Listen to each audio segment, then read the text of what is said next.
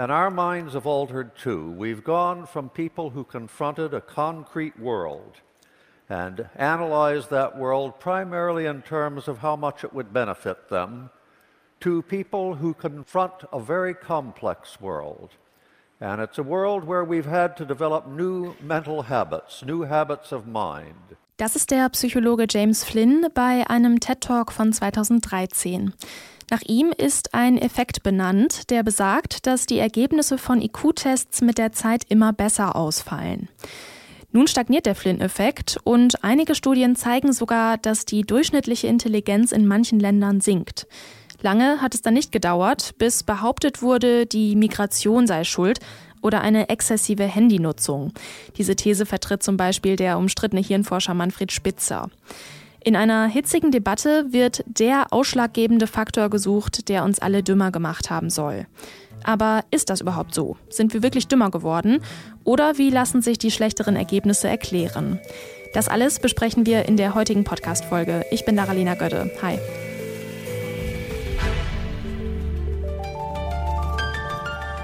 Zurück zum Thema. Fangen wir mal am Anfang an. Der IQ-Test, der bewertet in verschiedenen Kategorien kognitive Fähigkeiten. Vielleicht habt ihr ja schon mal einen gemacht. Da muss man zum Beispiel logisch Wörter ergänzen. Zum Beispiel, Essen verhält sich zu hungrig wie Trinken zu richtig durstig. Das ist noch ziemlich einfach. Den durchschnittlichen Wert, mit dem die Leute bei dem Test abschneiden, setzt man immer auf 100. Der Intelligenztest besagt also nur, wie weit wir mit unserer Intelligenz vom Durchschnitt der Bevölkerung abweichen. Der Flynn-Effekt beschreibt nun, dass immer mehr Menschen einen IQ über 100 erzielt haben und somit 100 nicht mehr dem Durchschnitt entsprochen hat. Deswegen müssen IQ-Tests auch regelmäßig nachjustiert werden. Im gegenteiligen Flynn-Effekt, dem Anti-Flynn-Effekt, schneiden die Menschen insgesamt immer schlechter in Tests ab. Jakob Pietschnik erforscht den Flynn-Effekt an der Uni Wien. Ihm und seinem Team gelang es 2015 nachzuweisen, dass die Menschen auch länderübergreifend besser in IQ-Tests abschneiden. Er hat mir an einem Beispiel erklärt, wie nun der Anti-Flynn-Effekt statistisch zustande kommt.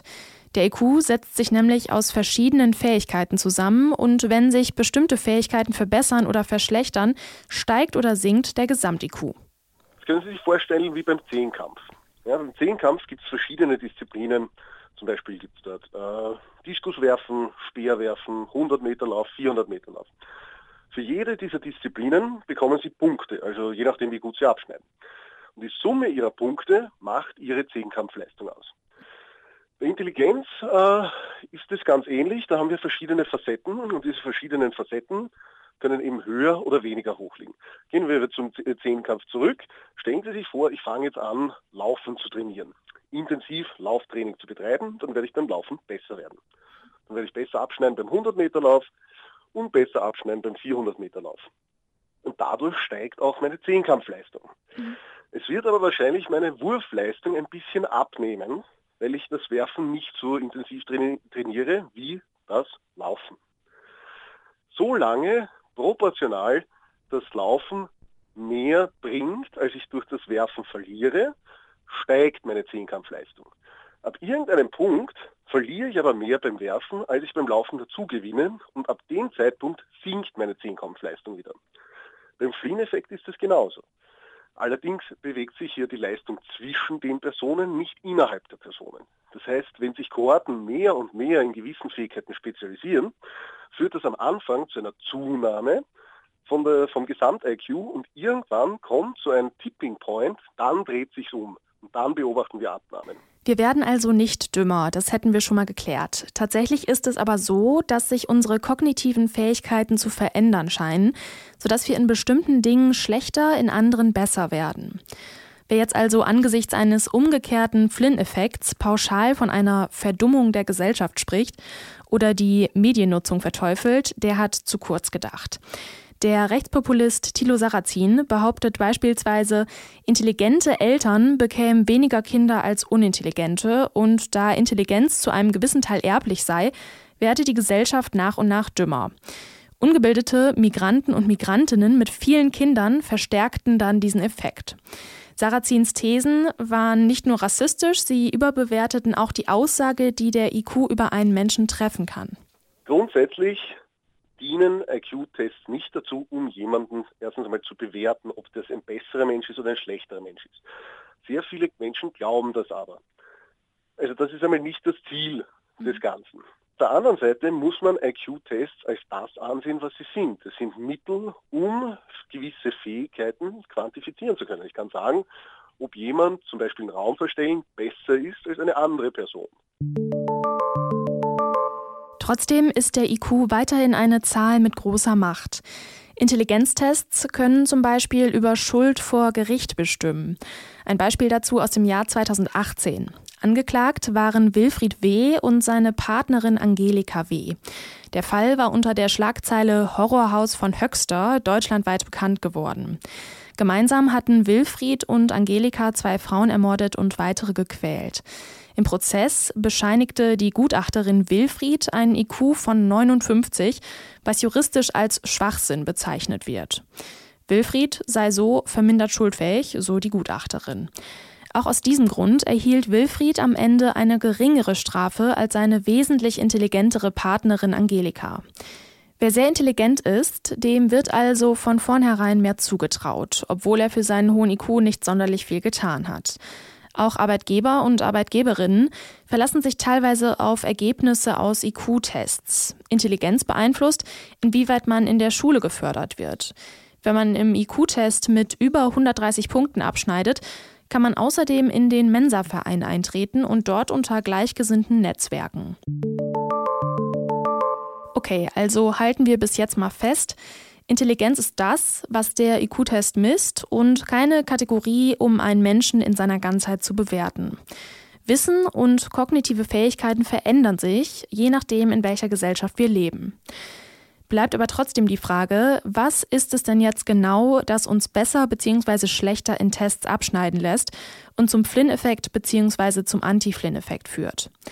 Einen Überblick über die Erklärungsansätze und die Forschung zur Intelligenz hat Thomas Grüter. Er ist Arzt und Wissenschaftsautor und ich habe ihn gefragt, wie Gesellschaft und Umwelt Einfluss auf unsere Intelligenz nehmen. Ja, das ist auch sehr umstritten. Also es gibt eigentlich bei diesem Thema bisher keinen Konsens in der Forschung. Es gibt den Konsens, dass das, was der Intelligenztest misst, in der Tat ungefähr seit 1930 erst angestiegen ist und jetzt etwa seit dem Jahr 2000 nicht weiter ansteigt bzw. etwas sinkt. Woran das aber jetzt liegt und was das besagt, das ist sehr schwierig. Denn ähm, es gibt einfach Faktoren, die sind überall ähnlich und da kann man jetzt sagen, ja, beispielsweise, wir haben grundsätzlich in den westlichen Staaten eine deutlich bessere Schulbildung. Dann kann man sagen, äh, wir haben eine deutlich bessere Ernährung und äh, die äh, Kinder werden in der entscheidenden Lernphase in der Schule nicht mehr so oft schwer krank. Das sind alles Faktoren, die hat man jetzt schon mal äh, in die Diskussion gebracht und gesagt, also daran könnte es liegen, dass das jetzt eigentlich seit den 30er Jahren so stark angestiegen ist. Aber irgendwann ist natürlich auch mal ein Gipfelpunkt erreicht. Das heißt, die Kinder sind jetzt gut ernährt, äh, die Kinder äh, sind jetzt vor Krankheiten im Wesentlichen geschützt und ja, irgendwann geht es dann natürlich nicht mehr höher, weil sie praktisch das optimale Level erreicht haben. Jetzt ist auch in der Diskussion, ob vielleicht die universelle Verwendung von Handys einen negativen Effekt hat. Man muss sich einfach nichts mehr merken. Früher hat man sich viele Sachen merken müssen, auswendig lernen müssen. Das braucht man heute nicht mehr. Ja, es reicht einfach ein Blick aufs Handy ja, und schon hat man die ganzen Informationen. Trotzdem entbrennt ja sofort eine Diskussion über vermeintlich schlechte Gene oder eine falsche Mediennutzung, wie Sie auch gerade gesagt haben, die uns angeblich dumm machen soll. Wird dem Intelligenztest in unserer Gesellschaft viel zu viel Bedeutung beigemessen? Was würden Sie sagen? Was ist da Ihr Urteil? Ja, Intelligenz ist einmal als ein positiver Faktor und äh, zwar in einem absolut erstaunlichen Maße. Und man geht zum Zweiten auch noch davon aus, äh, dass der Intelligenztest diese Intelligenz sehr genau wiedergeben kann. Äh, beides ist natürlich jetzt wirklich eher etwas fraglich. Der Intelligenztest ist ursprünglich mal gemacht worden, um die Beschulungsfähigkeit von Kindern zu messen. Das heißt also, äh, kann ein Kind schon in die Schule? Das war damals die erste Frage. Und Äh, da wurden den Kindern dann einfache Aufgaben gegeben und später ging es einfach darum, auch weiter zu verfolgen, wie lernen jetzt die Kinder, wie gut lernen sie, welche Fähigkeiten haben sie erworben. Und der Quotient wurde damals eigentlich gemacht, indem man äh, die Leistungen durch das Alter teilte. So hat das einmal angefangen und ähm, so ist es im Grunde genommen auch geblieben, weil nämlich die neuen Tests mussten mit den alten einigermaßen übereinstimmen. Aber was das nun eigentlich genau misst und ob dieser Intelligenzfaktor, den man damit misst, nicht eigentlich im Grunde genommen äh, wiedergibt, wie gut unsere Schulen sind, das ist jetzt immer noch eine ungeklärte Frage. Der Intelligenzquotient ist eben eine einfach fassbare Zahl und äh, daraus lassen sich dann natürlich sehr viele Aussagen ableiten, die aber zum beträchtlichen Teil so gar nicht haltbar sind und äh, die, die äh, ein seriöser Wissenschaftler auch nie so, ähm, ja, sagen wir mal, äh, unterstützen würde. Wir werden nicht schlauer, wir werden auch nicht dümmer. Es gibt viele Faktoren, die Intelligenz beeinflussen. Und ja, das sind zu einem gewissen Anteil die Gene, denn man hat festgestellt, dass bei Geschwistern die Intelligenzunterschiede geringer sind als bei Nichtgeschwistern. Der Flynn-Effekt lässt sich aber eher auf die Gesellschaft und Umwelt zurückführen, in der wir leben. Woran es genau liegt, dass wir besser oder schlechter abschneiden, naja, die Antwort ist da ein bisschen unbefriedigend. Wirklich wissen tun wir es nämlich nicht. Ein schönes Beispiel vielleicht noch am Schluss. Es gibt ein Experiment des Psychologen Alexander Luria aus dem Jahr 1920. Er ging in ein russisches Dorf und fragte die Leute, dort wo immer Schnee ist, sind die Bären weiß. Am Nordpol liegt immer Schnee. Welche Farbe haben die Bären dort? Auch eine einfache Frage, weiß natürlich, ist ja logisch. Der Großteil der Dorfbewohner 1920 antwortete allerdings, weiß ich nicht, ich war ja noch nie dort. Und irgendwie macht auch diese Antwort Sinn. In dem Teil eines IQ-Tests, der das hypothetische Denken abfragt, hätten die Dorfbewohner allerdings wohl null Punkte bekommen. Und das heißt nicht, dass sie dümmer sind, sie haben einfach nur anders gedacht. Und wenn wir nochmal an den Anfang zurückdenken, das meinte Flynn mit einer konkreten Welt, einem Dorf, das man sein ganzes Leben lang nicht verlässt. Was sollte man sich da Gedanken über Eisbären am Nordpol machen? Und damit verabschiede ich mich für heute. Alle Folgen von Zurück zum Thema findet ihr im entsprechenden Podcast-Feed auf allen Podcast-Plattformen. Und wenn ihr schon mal da seid, wir freuen uns sehr, wenn ihr uns abonniert oder eine Bewertung dalasst. Ich bin Daralina Götte. Bis zum nächsten Mal.